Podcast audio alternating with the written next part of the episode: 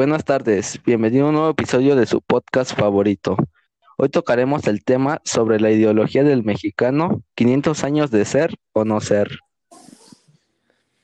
Hoy hablaremos sobre la conquista de los españoles a México. La conquista de México fue un conflicto armado y social ocurrido en el siglo XVI. En el marco de la conquista de América que se inició en la llegada de Hernán Cortés a México, este, este junto con su ejército logró el sometimiento del imperio azteca, el cual ocupaba gran parte del actual México. En este conflicto se enfrentaron dos grandes civilizaciones, el imperio azteca y los colonizadores. El imperio azteca, asentado en Mesoamérica desde el año 1325 hasta la conquista de México. Los colonizadores en representación de la corona española en busca de expandir su territorio y hallar materia prima para comercializar.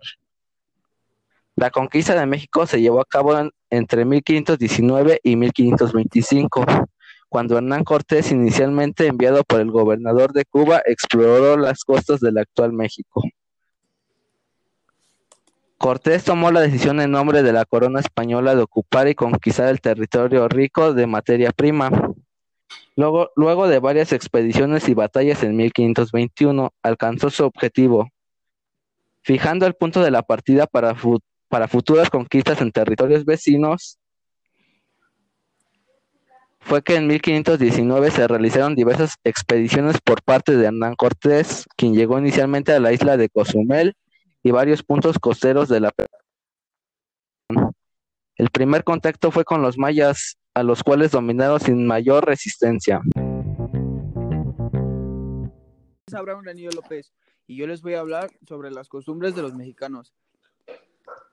Una de las costumbres es la ofrenda a los muertos, que se pone anualmente en las casas mexicanas. Combina, combina simbología mexicana con prehispánica. Cada uno de sus elementos responde a un significado especial.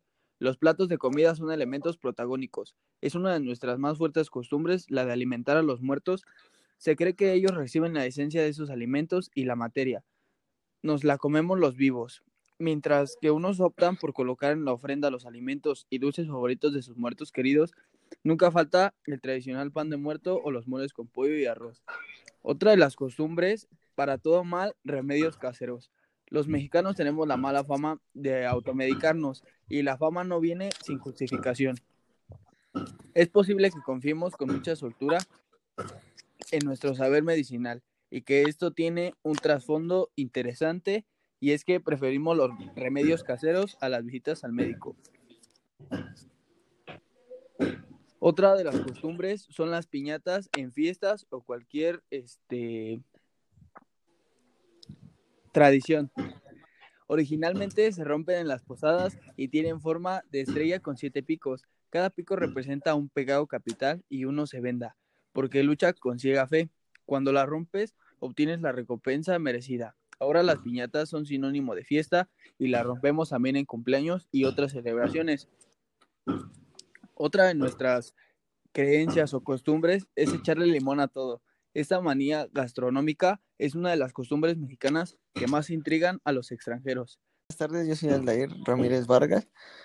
Una de las otra de otras costumbres de los mexicanos es el Día de la Candelaria. Inicialmente la celebración tuvo origen en el Oriente, posteriormente se extendió en el Occidente en el siglo V. Algunos investigadores dicen que tuvo origen en la antigua Roma, pero ¿por qué se celebrará en México?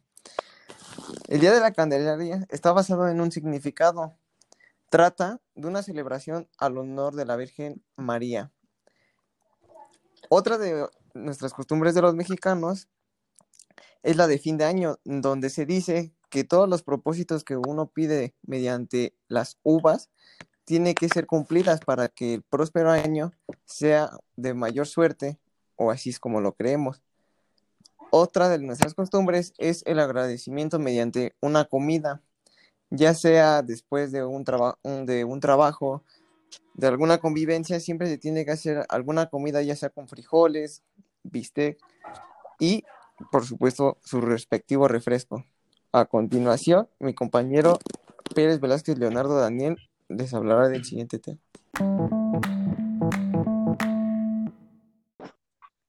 Bueno, yo les hablaré sobre el México actual. Los norteamericanos son hijos de la Reforma y sus orígenes son del mundo moderno. Los mexicanos somos hijos del Imperio Español, campeón de la Contrarreforma, un movimiento que se opuso a la modernidad naciente y fracasó en su empeño. Nuestras actitudes frente al tiempo expresan con claridad nuestras diferencias. Los norteños sobrevaloran el futuro y veneran el cambio. Los mexicanos nos aferramos a la imagen de nuestras pirámides y catedrales. Ponemos inmutables símbolos que, como la Virgen de Guadalupe, la permanencia, sin embargo, como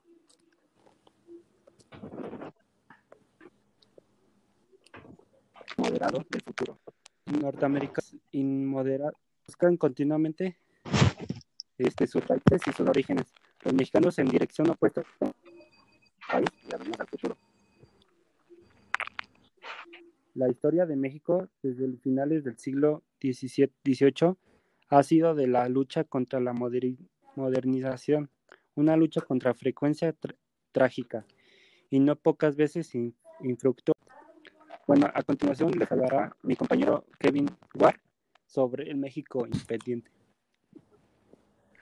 Para cerrar este podcast, hablaré sobre México independiente. Es el nombre del periodo comprendido entre 1821, después de la consumación de la independencia de México, hasta 1854, cuando comienza el periodo caracterizado por las leyes de reforma y el liberalismo.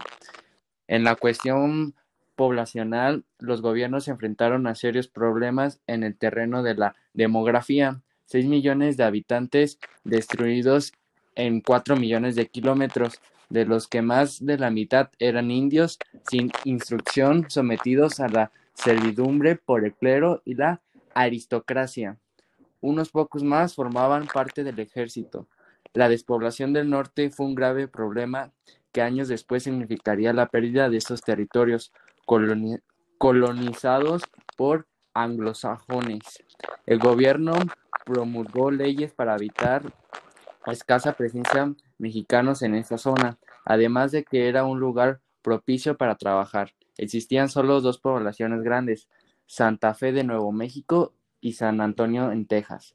El principal promotor de la colonización de Texas por españoles, americanos y otro pueblo de religión católica fue el máximo ideólogo conservador Lucas Alemán, dos veces ministro de las Relaciones Exteriores. Este, esto fue todo por este podcast. Espero les haya gustado y que tengan un excelente día.